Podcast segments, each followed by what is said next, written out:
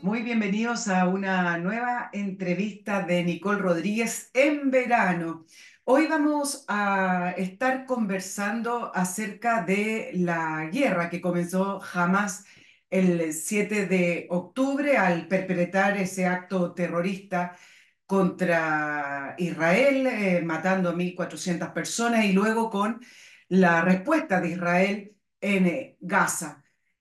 Todos estos conflictos terminan repercutiendo a nivel mundial y tienen muchas aristas que son em, importantes de analizar y de conocer y poder ir mirando los distintos ángulos que tiene eh, este conflicto en particular, que además ha repercutido en eh, la política internacional, la política exterior y nuestras relaciones internacionales, producto de la decisión del eh, presidente Boric de hacerse parte de estas eh, demandas a la Corte Penal Internacional y a la Corte Internacional de Justicia, posicionando a Chile en un eje distinto al que hemos estado habitualmente. Bueno, son muchos temas que se van desprendiendo de lo que ocurre en el eh, Medio Oriente y que es muy importante ir conociendo. Lo vamos a conversar con la periodista española Pilar Raola, quien ya se va a unir a nuestro Zoom. Antes, varias cositas. Hay usted que está en la playa o quizá ya está volviendo de vacaciones. Les recuerdo el mail del programa. Siempre comienzo por el mail porque es la manera que tengo de comunicarme con ustedes. Nicole Periodista Chile, arroba gmail.com y también la manera que tengo de comunicarme con nuestros auspiciadores. En Patreon, muchas gracias. Hemos estado subiendo también en sus apoyos, en sus patrocinios. Em, inviten a gente también que apoye este programa que humildemente se ha levantado con un pequeño equipo de producción que veo acá, eh, pero que necesita el apoyo financiero, por supuesto. Comienzo con una imagen espectacular. Usted se imagina estar en un entorno eh, natural, con un entorno de la naturaleza, de esa que regala paz y tranquilidad, quizás mirando el eh, volcán Osorno, quizás mirando árboles milenarios. Bueno, imagínese ese, ese cuadro saliendo del smog y la locura de Santiago o de cualquier polo urbano o simplemente si usted se quiere eh, reconectar con la naturaleza, pero tampoco irse tan lejos, es decir, tener ese escape en su casa, pero a la vez estar conectado, bueno, yo le voy a dar la solución y la solución es Fundos Praderas de Frutillar. Es un eh, lugar, una urbanización preciosa que cuenta con electrificación subterránea, agua potable rural, fibra óptica, excelente plusvalía, solo a 10 o 5 minutos del centro de Frutillar. Claro, 5 minutos en automóviles, 10 en bicicleta seguramente, y a 20 minutos de Puerto Varas. Por lo tanto, usted puede vivir o estar en el eh, corazón del campo con paz, tranquilidad y mucha seguridad, pero a la vez, si necesita volver a conectarse, ir al centro de Frutillar o simplemente irse también a Puerto Varas. ¿Qué significa esto? Invertir en calidad de vida y invertir también muchas veces en un sueño que uno a veces lo dice en conversaciones con amigos, familiares, de a mí me gustaría irme a vivir en un entorno más eh, cerca de la naturaleza, no estar rodeados de edificios, de, de cemento, pero a la vez quiero estar con la gente, quiero estar conectado y contar con los servicios adecuados. Bueno, haga realidad ese sueño, ya sea para vivir o para tener una segunda vivienda. Fundos Praderas de Frutillar. En la pantalla está saliendo el eh, WhatsApp donde pueden eh, contactarse o bien ventas arroba praderasdefrutillar.cl. Si usted entra a la web, muy interesante, puede ir jugando con el mouse y ver qué sitios van quedando y ver y tratar de ubicarse cómo estaría usted viviendo en ese sitio que está mirando como su selección. Hay algunos precios que van desde 1.500 UF con precio contado. Vale la pena. Échele una mirada a esta opción que está surgiendo para poder vivir en paz. También le mm, recomiendo que si quiere volver a recordar el inglés o quiere aprenderlo de una vez por todas, Entrena Inglés es su solución. Son clases de inglés individuales, online y personalizadas, todos los niveles de inglés para adultos y niños desde los 8 años de edad. Hay distintos tipos de planes, por ejemplo, clases mensuales, clases trimestrales y también clases semestrales. Depende de lo que usted necesite, depende también de su nivel.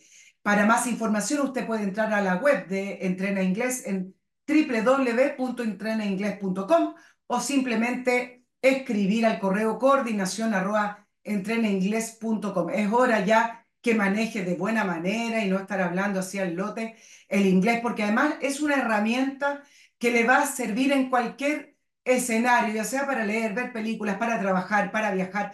Es elemental conocer y manejar el inglés, hágalo a su medida con Entrena Inglés. Y por último, antes de comenzar la entrevista con Pilar Raola, le recomiendo este gran producto desarrollado en un laboratorio en Estados Unidos y se trata de Oxinova. Oxinova es estos polvos que eh, al estar en contacto con el agua se produce una combinación para producir unas bacterias. ¿Qué hacen las bacterias de Oxinova? Atacan las bacterias que producen el mal olor. El mal olor no se produce por el aire, no se produce simplemente porque hay una mala combinación en la cocina, sino que se produce por la descomposición de las materias orgánicas ¿Cómo se produce la descomposición? Con las bacterias.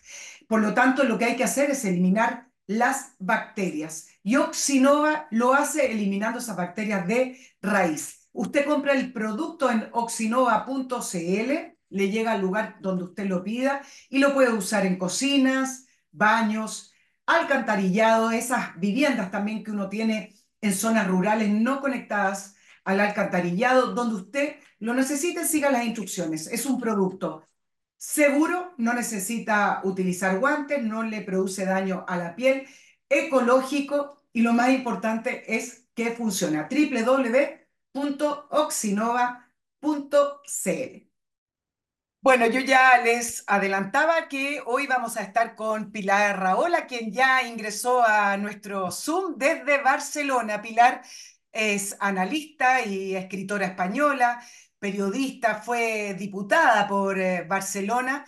Em, la saludo de inmediato. Pilar, muchas gracias por estar hoy en, eh, en, mi programa. Ya sé que tuviste una buena dosis de, de mi región, de Sudamérica, ¿no? Sí, sí, sí. Ah, bueno, eh, hemos empezado ya, que es lo que no estoy segura. Empezamos ya la entrevista. ah, entonces, con nuestros auditores y, y con ah de, también de todos que nos ven a través de las distintas redes sociales?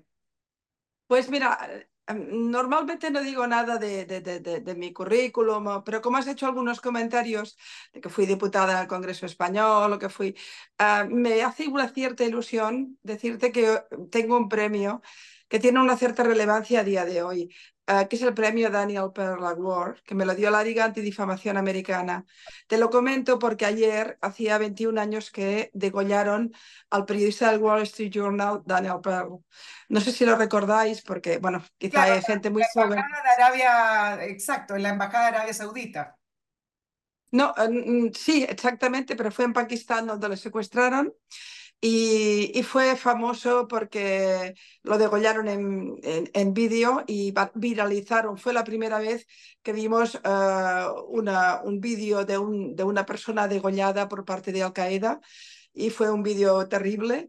Eh, además, él, hizo una, una uh, una reafirmación de, ser judío. Él dijo, yo soy judío y, estoy orgulloso de serlo mientras lo iban eh, matando. ¿no? Y realmente mm, la Liga Difamación instituyó un premio en su honor, que es el Daniel Pearl Award, y hace 10 años me lo, me lo dieron y he querido recordarlo, ¿no? no tanto por el premio, que para mí es un honor, como para lo que significó, porque llevamos tantos años en la lucha contra este, este terrorismo eh, yihadista tan peligroso que vale la pena recordar el nombre de los mártires de las víctimas. Sí, yo tuve ahí una confusión con el periodista Jamal Kayoshi, que, ah. Sí, es más tarde. Es más tarde, exactamente. Eh, yo creo que fue el año, no sé, no recuerdo, 2018, por ahí, más o menos.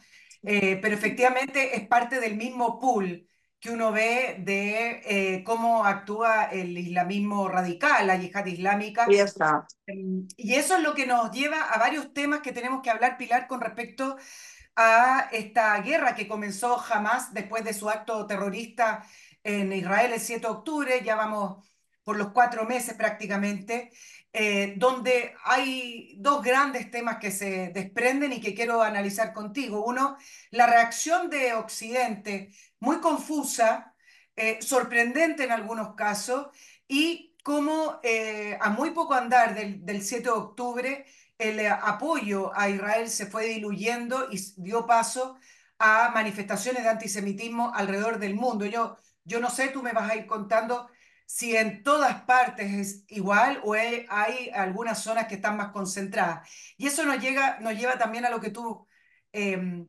comentaste al inicio del programa con respecto a la Liga de Difamación, porque tiene que ver con los valores de, de, Occidente. ¿Qué te parece, Pilar, que comencemos a definir un poco lo que comenzó el 7 de octubre? ¿Cómo definiríamos ese conflicto? Yo he leído algunos analistas que hablan de que esto es una guerra cultural, otros dicen, no, no, no, están equivocados, es una regla, una guerra religiosa, y otros simplemente dicen, bueno, es una clásica guerra del Medio Oriente, del conflicto palestino-israelí. Em, ¿Cómo lo definirías tú que has estudiado y estás encima de este tema después de tantos años? Desde luego, ninguna de las, eh, de las análisis que se han hecho profundas del fenómeno del yihadismo o del fenómeno de, la ideología salafista que finalmente explotó en todo el mundo con los fenómenos de Al-Qaeda, del Daesh y de tantas otras eh, franquicias del extremismo radical yihadista, ninguna de ellas apuntaría en la línea que tú dices, no es una guerra religiosa, aunque utilizan la religión, pero es una, es una ideología totalitaria. El totalitarismo ha tenido muchas cabezas. Eh, fue, fue totalitarismo el estalinismo y no era religioso, o el nazismo que tampoco es, tiene una connotación religiosa, el islamismo radical, pero la religión tiene poco que ver con este tema. En realidad, eh, también es islam las mujeres iraníes que luchan por sus derechos, o también es islam la, la, la, joven Malala que quería estudiar, o son islam las niñas afganas que quieren estudiar en la escuela y no. No, no nos choque entre valores occidentales y una ideología totalitaria. Tampoco no es, por tanto, una guerra por la tierra, es decir, bueno, la causa palestina entra ahí, pero la causa palestina no motiva esa, esa ideología que representa Hamas o Hezbollah o incluso, por supuesto, la yihad islamía o que representa el papel que tiene Irán en la zona. Eh, em, si lo reducimos al conflicto Israel-Palestina, no entenderemos nada. Si lo reducimos a una guerra de religiones, no entenderemos nada. Y si lo reducimos a una simple, la típica batalla de Oriente Medio tampoco. Esto nos concierne a todos, es mucho más grande, empezó hace mucho, tiene que ver con las Torres Gemelas, con Atocha, con el Bataclan, con Charlie Hebdo, con Amia, tiene que ver con todo esto que estalla en esa zona pequeñita que es la franja de Gaza, pero que va mucho más allá. ¿Y te parece que la, la, la, reacción de los países occidentales demuestra que comprenden de qué se trata o simplemente están reaccionando sobre la marcha y no saben muy bien qué hacer en el, en el circuito internacional. Bueno, el, el, mundo occidental, tal como, y te diría el mundo occidental, porque el mundo árabe no está siguiendo el tema como, como el mundo occidental, porque si algo parece bastante claro es que el tema palestino y muy especialmente el tema de Hamas ya no interesa al mundo árabe. Eh, de ahí que no haya habido grandes manifestaciones como, como nos tenían acostumbrados en otras épocas, cuando se ha insultado al Islam, los, los dibujantes de, de, de, Dinamarca o lo que pasó en Suecia, no sé qué, y de golpe había grandes incendios en el mundo islámico. En este tema no se están viendo. Este sería un apartado, digamos, del conflicto, pero es cierto que la, la el, dominio de Hamas y de Jihad y de Irán en el contexto del, tema palestino ha hecho que muchos países de la zona sencillamente se alejen del tema, empezando por Arabia Saudita de una forma muy clara. ¿no? Pero respecto al que dices del tema occidental, bueno, yo creo que el mundo occidental tiene una, un, lío mental más que considerable. Se mueve, no sé exactamente qué es ese mundo. El periodismo mimetiza lo que dicen las redes. Las redes son, eh, son una, una zona oscura donde puede haber yin y yang, bueno y malo, donde no sabes qué fuente es de quién, que no sabes si estás ante bots falsos o informaciones falsas. Sin embargo, todo esto influye en el periodismo. Luego tenemos unos dirigentes políticos, la mayoría de democracias muy débiles. No tenemos los Churchill de otras épocas, los Mitterrand, ni tan solo una Merkel. Tenemos gente de muchísimo más bajo nivel que se mueve también al vaivén de, de, de, del ruido, digamos, ¿no? Y a partir de aquí pasan cosas como la que ha pasado hoy mismo, Nicole, hay que más lejos. Hoy Noruega pide el Premio Nobel de la Paz para UNRWA, que está en medio de un enorme escándalo porque significa tener más de 30.000 trabajadores para los palestinos y en cambio para el resto del mundo, todos los refugiados del mundo, solo 18.000. Miles de millones de dólares que van hacia allí, como tanto va a Gaza, que desaparecen en el agujero negro de Hamas. Y, y, además la implicación de cantidad importante. Hablamos de 300, 400 trabajadores de Alumbra directamente implicados no solo en la actividad de Hamas, sino incluso en la dirigencia. Cuando tú tienes este escándalo monumental que vincula a la ONU, que ya, acumula muchos escándalos, y le estás pidiendo el premio Nobel, es que nos hemos vuelto todos locos. Es como si dijimos, bueno, pues mire, ya por el camino se lo, también se lo ofrecemos a Hamas. ¿no? Es, es una locura. Entonces, yo lo que veo como persona que intenta observar el mundo y que este tema me preocupa y me ocupa desde hace muchísimos años. Mi primer viaje a Chile creo que fue hace como 20 años o 18, muchísimos, y ya hablaba en estos términos, eh, porque las cosas ya empezaban a ir mal. Lo que me preocupa es esa incapacidad de darnos cuenta de lo que hay en la profundidad. Todo el mundo surfea con este tema pero nadie hace submarinismo, nadie entra en el fondo. ¿no? El fondo es que tenemos un problema con una ideología islamista eh, muy agresiva, con de corte imperial, que realmente quiere dominar el mundo. Nos puede parecer una película de Alibaba, es decir, de medieval, pero no olvides que nos han matado con los móviles del siglo XXI conectados con la Edad Media. Eh, el salafismo es eso, es el retorno a los salaf del siglo VIII, ¿no? Por tanto, bueno, ese es el problema de fondo que no ponemos ¿no? cuando hablamos eh, en los medios de comunicación o, en las cancillerías de, muchos eh, países, este no es el tema que se... Quizá porque es tan monumental y tan grande que a todo el mundo le asusta.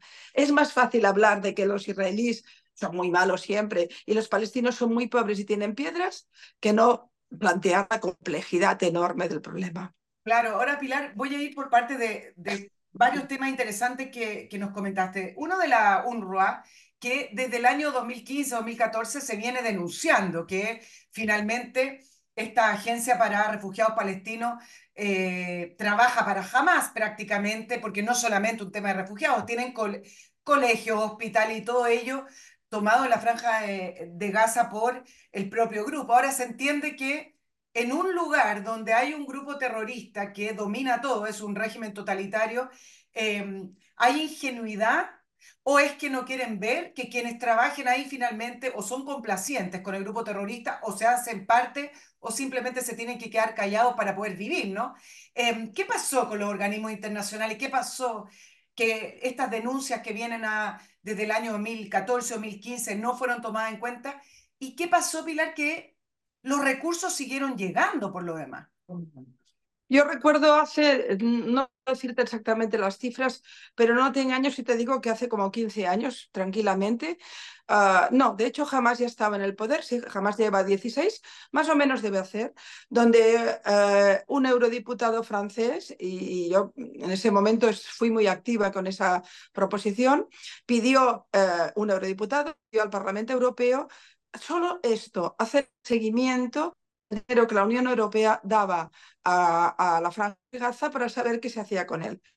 Consiguió, se vetó su proposición, nunca, pero eh, y no se ha conseguido nunca. Es decir, hoy mismo yo, yo estoy viviendo en Barcelona, la ciudad de Barcelona da dinero, el gobierno de eh, de Cataluña da dinero, el gobierno de España da dinero, cada municipio español da dinero, cada francés, cada chileno no, no, podemos tener una idea de los miles de millones que llegan a, Gaza. De hecho, tanto por la vía de organizaciones humanitarias como por la vía directa, Alguien hizo un estudio hace años diciendo que el doble de lo que se había dado a toda Europa por el plan Marshall en proporción de, población, claro, se había dado a Gaza. Y sin embargo, la FAO sitúa el problema de Gaza en, en los límites del Yemen, es decir, en situaciones de hambre, ¿no? De manera que, ¿qué pasó con eso? Nadie quiere saber porque aquello es un avispero y porque en el momento en que entras en el, en, el tema palestino puedes tener problemas con los... Hasta hace dos días teníamos problemas con los países del petrodólar. Ahora ya no, porque empiezan a ser amigos de Israel. Pero hasta hace dos días no tocáramos porque nos movía la economía. Luego la presión de la izquierda y de los medios de comunicación que hacen suyo el discurso de la izquierda en este tema. Luego la idea de que Israel es el fuerte, el poderoso, el blanco, el y los otros entonces es el concepto de la víctima y el verdugo, lo cual no es cierto. Si, si alguien es débil en aquella zona es Israel. Puede ser un, un país poderoso militarmente porque ha tenido que serlo, pero en realidad son muy pocas, muy pocas personas, tienen que defenderse de no se sabe los misiles que hay, por ejemplo, en el Líbano apuntando a Israel por parte de Hezbollah, pero se calcula que hay cerca de 200.000 misiles, de los cuales más de 30.000 tienen capacidad para llegar a Jerusalén. Con lo cual hablamos de una dimensión enorme. Tenemos un gigante en la zona que se llama Irán, que permanentemente dice que va a destruir si puede al gran Satán. Tienes eh, todos los grupos terroristas que actúan en el West Bank y también en Gaza, con lo cual, mm, bueno, la situación es explosiva. Pero cuando tú le preguntas a un periodista, imagínate cualquiera que diga, no, yo quiero tener una posición neutral. Mm, vas a estar bajo sospecha. Mm, defender a Israel nunca te aporta nada te aportará problemas, líos en las redes, te van a decir cualquier barbaridad, va a haber gente que te pondrá bajo sospecha. En cambio, si eres pro-palestino, en ese sentido más ambiguo del término, no, no, y te pones la que fía, eres de los buenos. Yo reivindico algo eh, permanentemente. Yo estoy a favor de los palestinos. La gente como yo estamos a favor. Queremos que estén libres del secuestro permanente de estos grupos yihadistas que, son, que, que solo los llevan a la muerte solo los llevan a la muerte y les hipotecan completamente el futuro. Pero bueno, eso es ya una elaboración que no hay manera que la haga la gente. Pilar, tú estás en Europa. ¿Nunca se investigó si hay lavado de dinero eh, o del crimen eh, internacional para eh, enviar recursos hacia Gaza, también hacia Jordania? Em, ¿Nunca se ha investigado si hay algún tipo de lavado de dinero involucrado en aquello? Eh, que yo sepa, en Europa es probable que haya servicios de inteligencia que lo hayan hecho, pero como mínimo no hay informaciones públicas. Pero es que tampoco hace falta. Es decir, Hezbollah sí que sabemos que blanquea capitales eh, que provenientes de, la droga del Valle de la Beca en el Líbano y los blanquea, por cierto, en la triple frontera. Esto sí que es algo conocido, esto se ha publicado, hay informes americanos muy específicos. La DEA desde el 2008 empezó a vincular el narco con Hezbollah, por tanto esto lo conocemos y ustedes en el Cono Sur tienen un problema enorme con la triple frontera que hoy por hoy es abiertamente un territorio Hezbollah. Por tanto, eh, eh, Hezbollah, que es el partido mm, terrorista más rico del mundo, el más rico del mundo, por encima de Al-Qaeda y del Daesh en su momento, que fueron muy importantes. El Daesh hubo unas, épocas que fue el primero, desde luego no ahora que está en otra situación. Ah, claro, Hezbollah ya lo sabemos y a quién le preocupa, pero jamás no lo necesita, es que el dinero le llueve le llueve por todo. Sabemos que Qatar financia directamente y además públicamente. Irán financia y además da logística, inteligencia y también eh, da eh, material militar. Eh, muchas de las excavaciones que se han hecho en los túneles vienen directamente de la tecnología iraní. Es decir, esto lo sabemos. Por tanto, tampoco es necesario que haya un blanqueo de capitales hacia Gaza porque es que el dinero les llueve por todos lados. Yo misma, cuando era vicealcaldesa, fui a Gaza donde llevábamos una ayuda para, para, la causa palestina en aquel momento. Aún no estaba jamás en el poder. Y ya, ya vi que aquello era una corrupción terrorífica porque el tipo que, nos, eh, que nos recogía, que era el alcalde de, de Ramallah, vivía en una casa de aquellas de, bueno, de primer nivel, de primer nivel del primero, digamos, ¿no? Y las calles estaban como estaban. Es decir, que ya era evidente. No, por tanto, no conozco, no, no tengo ningún motivo para pensar que, que, jamás o la yihad islamía o las brigadas de Al-Aqsa o incluso las franquicias del Daesh que, ya, que actúan tanto en el West Bank como en Cisjordania como en Gaza eh, necesiten blanqueo de capitales porque el dinero les llega. Eh, el caso del Daesh sí, el caso del Estado Islámico sí que es evidente que, se que compra, que consigue dinero por, por fuentes ilícitas. Pero es que estos tipos, el problema es que las tienen lícitas, ¿no? Entonces, ahí estamos con el lío. Es un, yo lo llamo, y viendo la reacción de Occidente, un terrorismo legalizado, una cosa así. Ahora, antes de venirme a mi región, Pilar, tú nombraste varios países, está Qatar, está Irán, está todos tienen distintos objetivos en su apoyo a Cisjordania y en, puntualmente a la Franja de Gaza, o en algún minuto esos objetivos confluyen y, se tornan en uno, o cada uno envía recursos o apoya, pero por diferentes razones. Son diferentes, eh, sin ninguna duda. Aquí hay dos países eh, muy implicados en la financiación de Hamas eh, que son Qatar y Irán. Después ah, podríamos hablar del papel que tiene Rusia por ahí, que es difuso.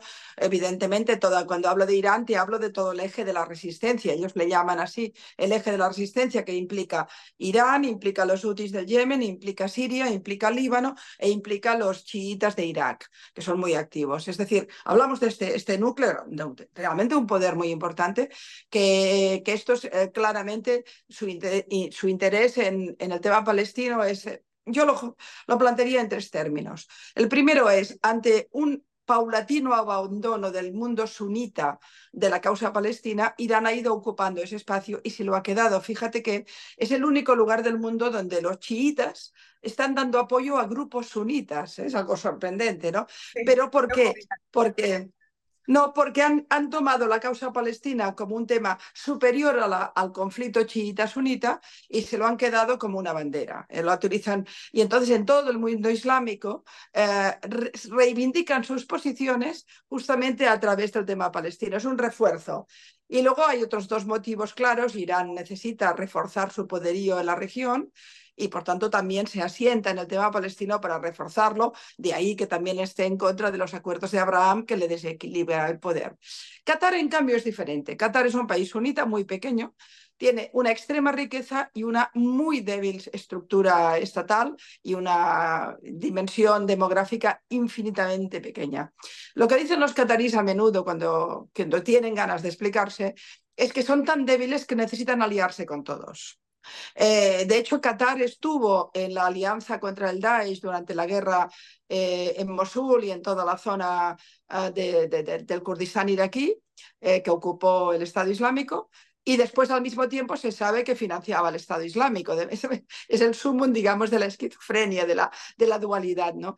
Y en el caso de Qatar, en el caso de Hamas, Sabemos que Qatar es el país donde viven los dirigentes de Hamas, donde siempre han estado protegidos, donde vive, de hecho, ha vivido el gran gurú de los hermanos musulmanes eh, hasta, hasta, creo que aún.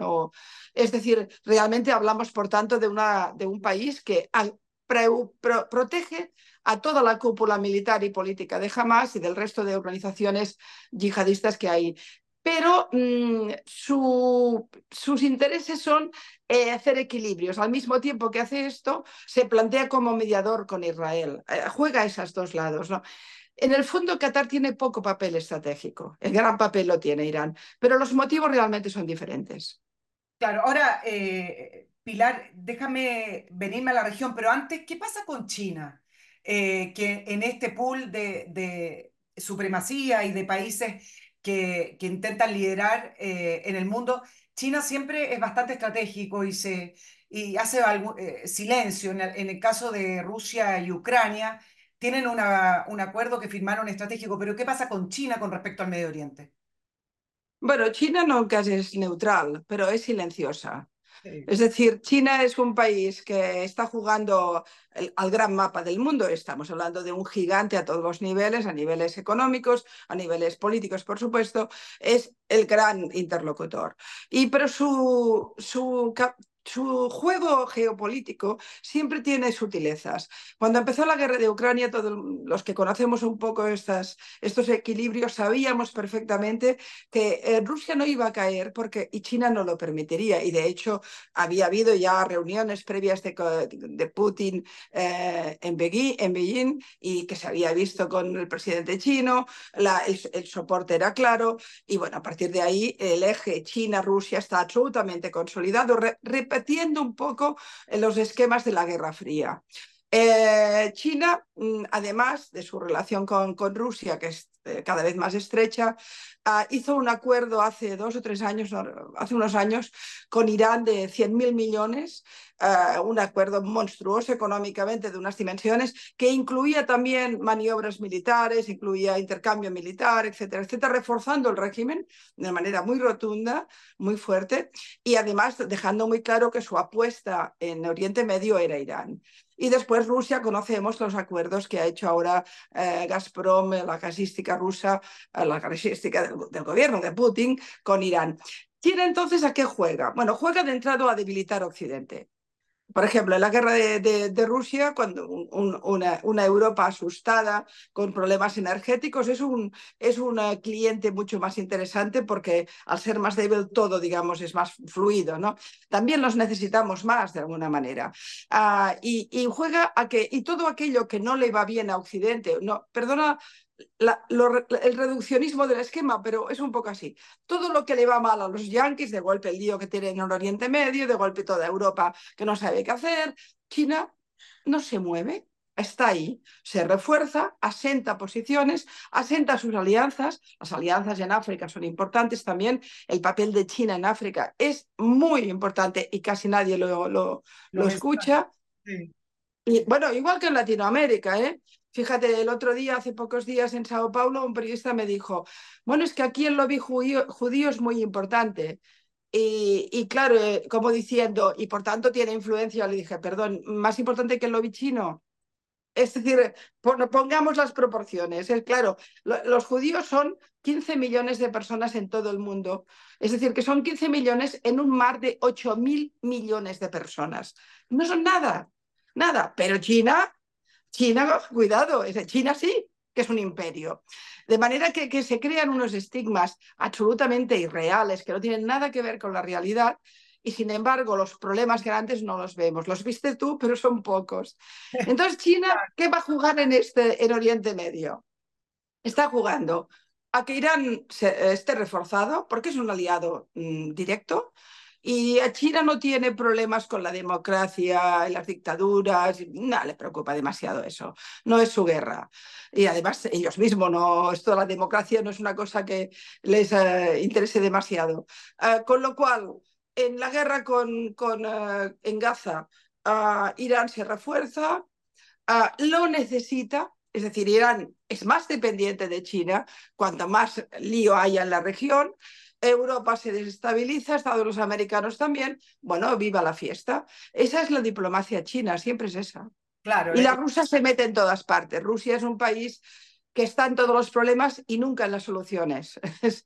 Siempre pasa así con, con ella. preguntar esto antes de venirnos a la región, porque yo sé que estuviste acá en, en Sudamérica y me interesa mucho conocer tu opinión sobre qué reflexiones podemos hacer de el conflicto de, Gaza con, eh, con, Israel, de Hamas con Israel, en torno a las preguntas que te fueron haciendo en los distintos medios de comunicación, a lo mejor te llevaste una impresión.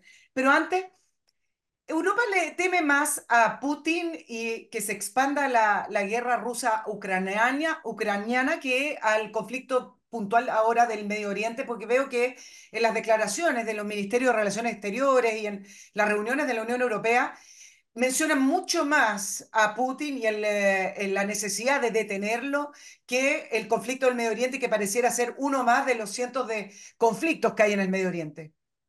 No, Europa no cree que, no, estoy convencida que no, no cree que Rusia vaya a expandir su guerra. Lo que pasa es que desestabiliza Europa. Nos ha creado un problema energético de enormes proporciones. Ha creado un problema humanitario de enormes proporciones. Ucrania es el gran país de Europa. A veces nos olvidamos. El resto somos nada. Es un país inmenso. Es, la, es el, la, la, cuna de los cereales. Eh, hemos, nos ha movido la economía, nos ha movido los productos, uh, ha movido, por supuesto, las ayudas internacionales. Es decir, por tanto, Rusia ya ha desestabilizado uh, Europa. Y, y, en línea contraria a lo que dicen la mayoría de mis colegas, yo creo que le ha salido bien la guerra. Pero además, yo ya lo dije al principio cuando empezó, no le va a ir mal, porque ah, eh, Rusia, que no estaba, se ha puesto en, la, mesa del mundo. Se ha puesto, está ahí. Es capaz de crearte un lío enorme en el centro de Europa y de crearte un problema en, de gas y de calefacciones y de inviernos y, todo lo que, toda esa, digamos, simbología que nos preocupa tanto en nuestro bienestar eh, y un problema geopolítico enorme. Además, a pesar de que todo estaba todo el mundo en contra, boicots, bloqueos, no se ha movido un pelo porque el gigante chino le ha dado el apoyo y lo ha mantenido. Ya le ha ido bien y luego le ha, eh, enviado un aviso a la OTAN. Claro, el tema, el tema de la OTAN es, eh, hay que recordar estas cosas. Desgraciadamente, mucha gente que hace información eh, saca la información de Wikipedia, pero no del conocimiento histórico. Pero hay que recordar por qué nace la OTAN. La OTAN nace después de la Segunda Guerra Mundial para tres cosas, tres objetivos. Uno, que los americanos no se fueran de Europa. Otro, que los rusos se fueran de Europa. Y el tercero, que los alemanes quedaran dominados. Esa es la OTAN. Entonces, Rusia, que tiene esa piel de considerar la OTAN eh, como algo que, que, que, lo hostiga, que, lo controla en sus fronteras, ciertamente lo que quería es parar la idea de que Ucrania entrara en la OTAN. Y Ucrania no va a entrar en la OTAN, entrará en la Unión Europea, pero no en la OTAN, porque el lío es enorme. De manera que no le ha ido mal. Ahora, ¿por qué Europa se preocupa más de Ucrania? Primero, porque es Europa y nos afecta directamente. Y segundo, porque como los eh, estados de opinión en Europa mayoritariamente son pro-palestinos y nadie entiende nada de ese conflicto, eh, ¿para qué meternos? ¿no? De todas formas, sí que ha habido intentos. El propio Pedro Sánchez ha intentado utilizar este tema para su propia guerra interna política. Es decir, y, algunos países como Francia o Alemania se han posicionado de manera muy rotunda. De hecho, la propia Unión Europea finalmente ha dicho que jamás es terrorismo, que no tiene que representar a los palestinos y también se ha posicionado. ¿no? Pero claro, Ucrania está más cerca. Eh, claro, es que nos toca los bolsillos. Ucrania no va a entrar a, a, la OTAN, pero sí Finlandia y Suecia, así que por lo tanto algo de efecto colateral tiene la invasión de, de Rusia hacia la expansión de la OTAN, efecto no deseado, pero me voy a venir acá, a mi región. Eh, Pilar, antes permíteme hacer dos menciones que hacen que este programa exista, y uno tiene que ver con MS Parking, que es la solución para que usted agarre su automóvil y vaya al aeropuerto y se estacione tranquilo, de una manera bastante más económica que estar ahí, ahí mismo en el aeropuerto eh, con ese estacionamiento que queda cerca. ¿Por qué? Porque usted reserva su estacionamiento en MC Parking, en www.mcparking.cl. El acceso es directo desde las autopistas, autopista de Pucio Norte o Costanera Norte. Usted ingresa al estacionamiento que reservó y un bus de MC Parking que sale cada 15 o 20 minutos del estacionamiento, lo deja en la puerta del aeropuerto con sus maletas, familias, coches, con lo que sea. Al regreso de su viaje, el bus de MC Parking lo deja en la puerta de su auto. Esta es la manera de viajar tranquilo. No vaya a ser que el taxi o el transfer se arrepiente y no lo pase a buscar. Organice su viaje y contrólelo usted de una manera económica. Mientras antes reserve el estacionamiento, más económico le va a salir. Sobre todo ahora que nos queda ya lo último del verano, pero todavía hay gente que empieza a salir recién de vacaciones. Y además les recuerdo, para solucionar el tema de la alimentación de sus empleados, de sus funcionarios, está Mastercook Casino, que es esta concesión de casinos de alimentación para empresas con una especialidad. Yo diría dos especialidades. Una es que ellos cocinan ahí de manera transparente, tienen esta especialidad de cocina in situ, pero la número dos que yo les quiero decir, y por, lo sé por los mails que me llega de mis auditores y de personas que han tomado los servicios de Master Cook, es que la especialidad es que la cocina tiene alimentos muy ricos, los menús son ricos, es decir, usted almuerza en su empresa como en casa, y me parece que eso es lo principal. Em, no va a tener ese problema de decir, ay, el casino siempre lo mismo, o da lo mismo lo que pongan de menú, porque todo tiene el mismo sabor. Acá con Master Cook, la cocina es de verdad y tiene ese olorcito a comida casera, con una grata atención. Quizás esa es, esa es la tercera característica. Bueno, usted se contacta, no importa el tamaño de su empresa, pregúnteles cómo pueden ellos solucionar este problema. Ventas arroba mastercook.cl o www.mastercook.cl. Ahora sí, Pilar, te quiero preguntar con em, respecto a tu viaje a Sudamérica, ¿qué impresión te llevaste del conocimiento y del entendimiento que hay en esta zona, en esta región del conflicto eh, Hamas-Israel? Y te lo pregunto además porque varios gobiernos, ya vamos a hablar del mío, pero de mi país, pero varios gobiernos latinoamericanos han pronunciado y se han involucrado del conflicto de distintas maneras. ¿Qué impresión te llevaste tú? Bueno, eh, si te lo digo, ¿crees que podré volver? Yo, yo, creo que sí, porque acá hay libertad de opinión y de pensamiento, así que puedes decir. Pero no, no, quisiera parecer antipática, pero la, la, impresión que me llevo, no solo de Chile, porque he estado también en, en Brasil, he estado en Uruguay, por supuesto en Argentina muchas veces, Uh, pero ahora recientemente, ¿no? después del 7 de, de, octubre. La impresión que me llevo es mucho ruido y poco conocimiento. Eh, todo el mundo habla de un tema del que no saben prácticamente nada, no conocen los parámetros, no entienden la complejidad, no son capaces de poner en la balanza todos los elementos del conflicto, pero todo el mundo tiene opinión, todo el mundo sabe quién es el bueno, quién es el malo, quién es el culpable, quién es eh, la víctima y qué, cuál es la solución. Lo, más, lo que me impresiona más es con un conflicto de 75 años, que no hay que lo resuelva, que implica un montón de países, no solo Israel y, y el tema palestino, que implica, como decíamos, toda la geopolítica de la región. Ah, resulta que de golpe la gente, Boric, por ejemplo, tu presidente, sabe que, quién es el bueno, cómo hay que resolverlo y ya está, y lo tiene limpio. Entonces se, se pone la que fía, se dice viva la solidaridad y se queda tan, tan, tan tranquilo. Eso es pura demagogia no ayuda en nada ni a los palestinos, ni a la paz, ni a nada. Eh, lo que ayuda a los palestinos, para, para, empezar, es dejar muy claro que cualquier uh, situación que implique a Hamas o a la yihad, etcétera, lo único que va a servir va a ser para esclavizarlos más tiempo y de la peor manera. Por tanto, primero es esto, es decir, oigan, si ustedes no dejan muy claro que el, el tema palestino es un tema que debe desvincularse del terrorismo de Hamas, no vas a ayudar. Y a partir de aquí, eh, el desconocimiento de cómo funciona Israel, de cómo funcionan los mecanismos interiores, de qué es el Sahel. La gente no sabe que no es un ejército profesional, es la gente, son los hijos, los hermanos, los primos de cualquiera, que es un ejército que tiene unos protocolos de actuación en zonas civiles muy extremos, pero entrar en Gaza era muy difícil con, con, tanta población, con todo minado de almacenes de, armas de todo tipo, con unos túneles, para que se haga una idea a la gente que nos escucha, el metro de Nueva York creo que no llega a los 400 kilómetros en toda su dimensión, los túneles de, Gaza llegan a los 700, casi el doble de todo el metro de Nueva York. Métete ahí dentro, busca a los, a los secuestrados, etc. Todo es muy complicado. Entonces, la pregunta es, ¿Cuál es la posición de algunos países de Latinoamérica? Que, caso claro de Chile, Venezuela, todo el eje bolivariano, por supuesto Colombia, Petro, Maduro, el triángulo Petro-Maduro. También tuvo... México, México, también. Con más distancia, ¿eh? Sí. Con algo más de distancia. Sí, con algo más de distancia, a pesar de, de tener un, un, presidente de izquierda, pero bueno, va a ir a.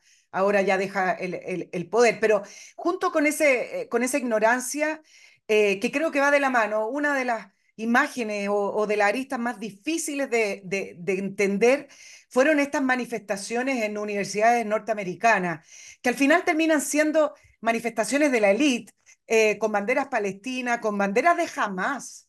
Eh, y entonces uno dice, bueno, ¿qué pasó acá? En Estados Unidos, donde el conflicto eh, árabe-israelí, el conflicto palestino-israelí, no había, no tenían tantas opiniones eh, si nos remontamos a los 80, a los 90, siempre hubo, pero ahora se manifestó de una manera ex, eh, externa en las universidades con una élite que está estudiando, que debieran tener un pensamiento crítico. ¿Qué pasó, Pilar? ¿Solo tiene que ver con el financiamiento que se dice? Hay, no. hay personas que dicen no, no sabemos realmente si fue así, pero con el financiamiento de Qatar algunas universidades, el financiamiento el, también, o tiene algo, hay algo más profundo que el financiamiento.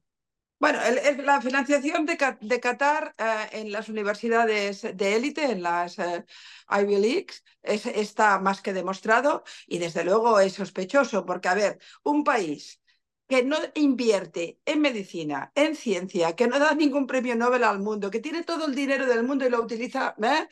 ah, ¿para qué invierte en Harvard? Es decir, la pregunta es más que evidente, ¿no?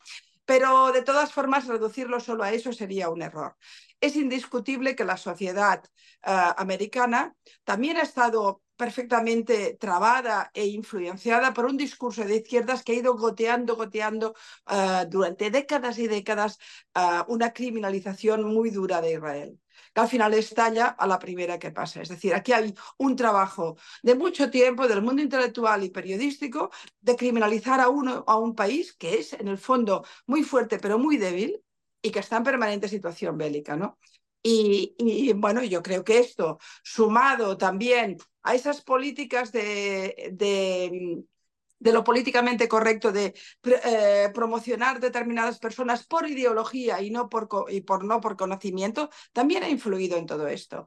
Pero en cualquier caso, los campus de, Harvard o de, o de Columbia o de cualquiera de estas universidades demuestra una cosa que ya le dije hace muchos años, si me permites, uno puede ser muy ilustrado, muy inteligente, tener muchos títulos, pero cuando habla de Israel se vuelve un imbécil. Es increíble. Es decir, yo que conozco gente sensata que es capaz de elaborar un pensamiento complejo sobre cualquier otro tema, pero cuando habla de este tema le salen unos estigmas ahí que te, te, lo reducen al puro maniqueísmo y por tanto dejan la, la complejidad por la simplicidad. Y luego que además tú seas un estudiante de Harvard y te pongas una bandera de Hamas, eso ya es directamente de psiquiátrico. Es decir, eso ya es, jamás representa una ideología totalitaria que a ese tonto que lleva la banderita seguramente lo mataría. Con lo cual eso ya es el sumo, de, es abrazar al, al diablo, es abrazar el mal. Claro, lo que pasa eh, con eh, estas banderas LGTB o de colectivos de mujeres, protestando a favor de Hamas y uno dice, ¿qué están haciendo? Si finalmente llegaran a acercarse a la franja de Gaza, a cualquier gay lo matarían o no lo permitirían eh, existir de una manera homosexual o a las mujeres que las reprimen. Entonces, se entiende poco que esos colectivos que levantan derechos de minoría puedan estar eh, protestando a favor de quienes los aplastarían, ¿no, Pilar? Bueno, Nicole, uh, de la misma manera que la guerra de Gaza nos ha demostrado que las organizaciones humanitarias no hay ni una, ni una sola que actúen en la zona que sean libres o que hagan un, o que hagan un trabajo humanitario, sino que están implicadas directamente en Hamas, porque como tú muy bien planteabas, eh, no se puede trabajar en Gaza si no eres pro Hamas. Por tanto, Save the Children, Amnistía y por supuesto UNRWA, oigan, ahí hay un problema muy gordo. De la misma manera, en, ese sentido de, de en fin, de, de, de, fracasar, también han fracasado brutalmente los grandes movimientos que al principio levantaban las banderas de las grandes ideas. El movimiento feminista se ha muerto en el 7 de octubre. Ha desaparecido, se ha, ha quedado hundido en la más absoluta miseria, y te lo dice una feminista. Hemos vivido con el 7 de octubre la, la el espectáculo más brutal y masivo de violencia de género contra la mujer, de la manera más terrorífica, con manuales de cómo torturar y violar a mujeres, con mujeres que tenían las caderas rotas y que las habían destripado. Y todo esto, que lo hemos vivido en el siglo XXI y lo hemos podido viralizar y visualizar, uh, como consecuencia ha tenido el silencio absoluto de los movimientos Me Too y de los grandes movimientos feministas. Es una vergüenza cósmica. No voy, yo personalmente no me voy a apuntar a ni un solo movimiento más de todo de lo que es el feminismo organizado, institucional, porque han han, han, estado en la más absoluta miseria con su silencio. Y luego el resto de colectivos, que te cuento de los movimientos a favor de los afroamericanos en, en, en Estados Unidos, levantando la bandera de Hamas. Vi una manifestación en Filadelfia del movimiento negro con una bandera de Hamas, pero si, si fueron los, las organizaciones judías los que lucharon por los negros en Estados Unidos, que no conocen ni a Luther King ustedes. Eh, es decir, vivimos un mundo de un desconcierto profundo de todas estas grandes organizaciones. Claro, Pilar, el, el, esto que llamamos, eh, llamaste estupidez o silencio, ¿es antisemitismo finalmente? Eh, no hay duda. Podemos no, definir no tengo así? ninguna duda.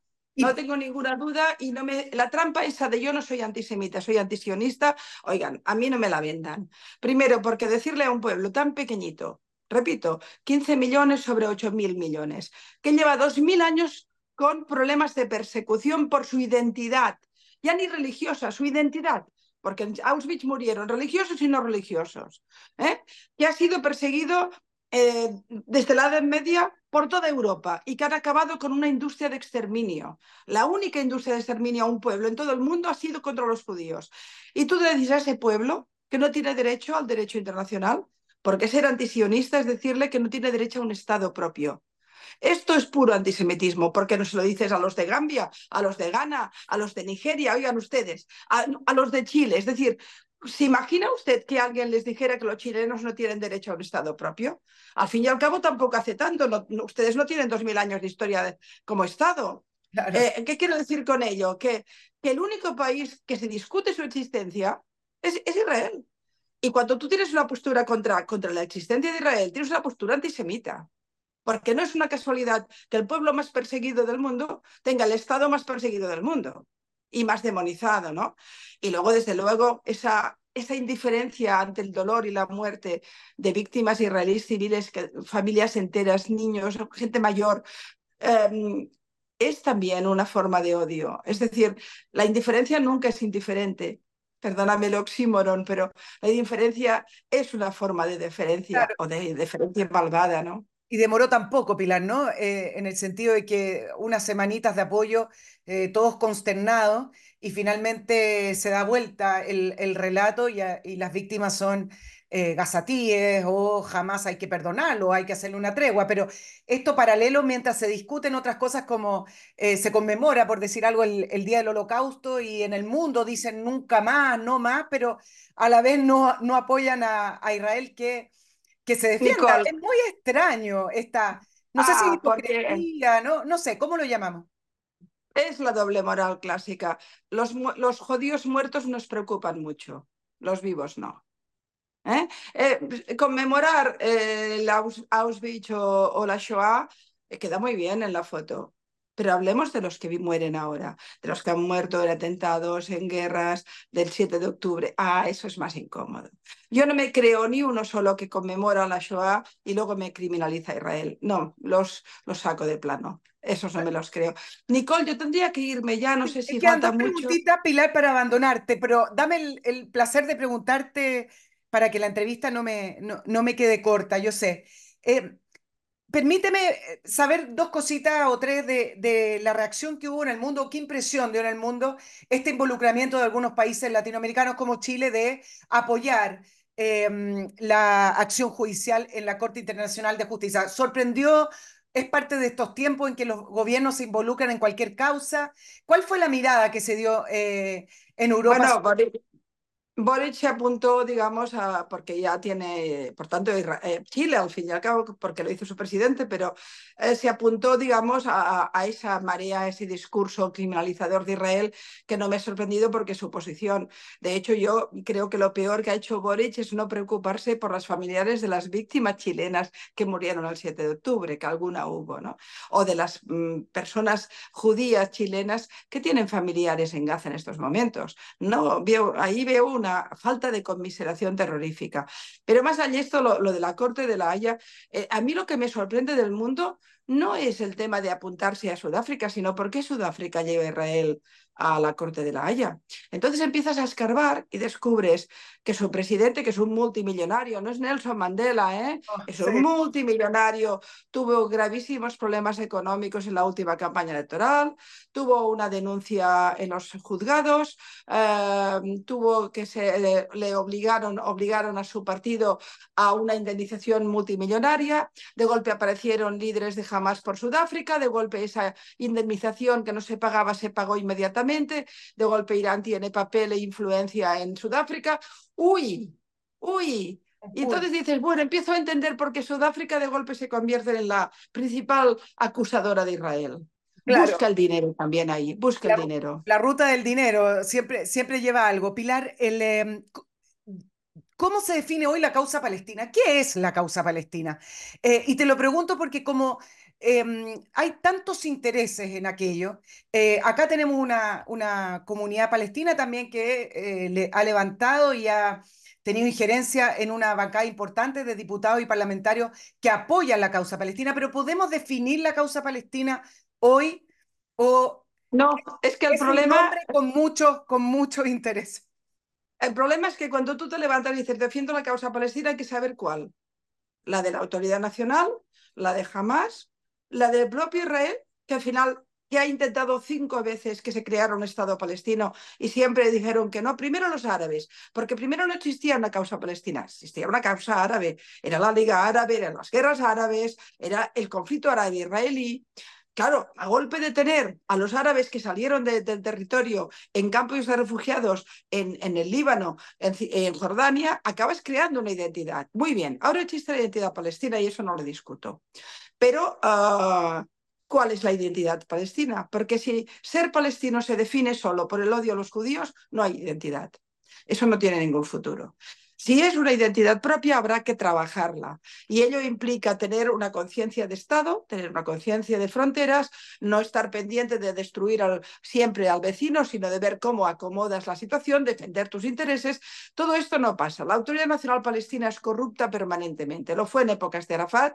Arafat jugó siempre a mentir, Clinton dijo en las memorias que nadie le había engañado tanto como, como Arafat en Camp David, que jugó a hacer creer que iba hacia la paz y no era cierto.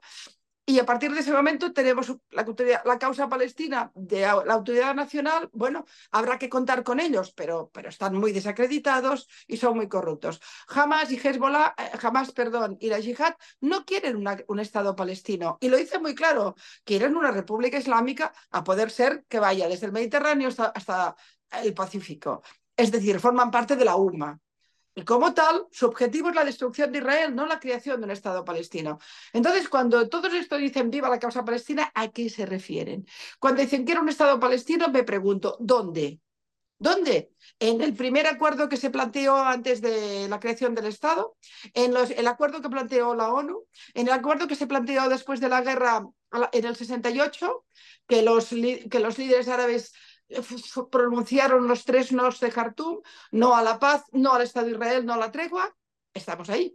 El acuerdo que planteó Ehud Olmer, el que perdón, Ehud Barak, que Jerusalén este era la capital, se daba el 100% de Gaza y el 85% de Cisjordania con la idea de que en 10 años dar el 100%, y dijeron que no.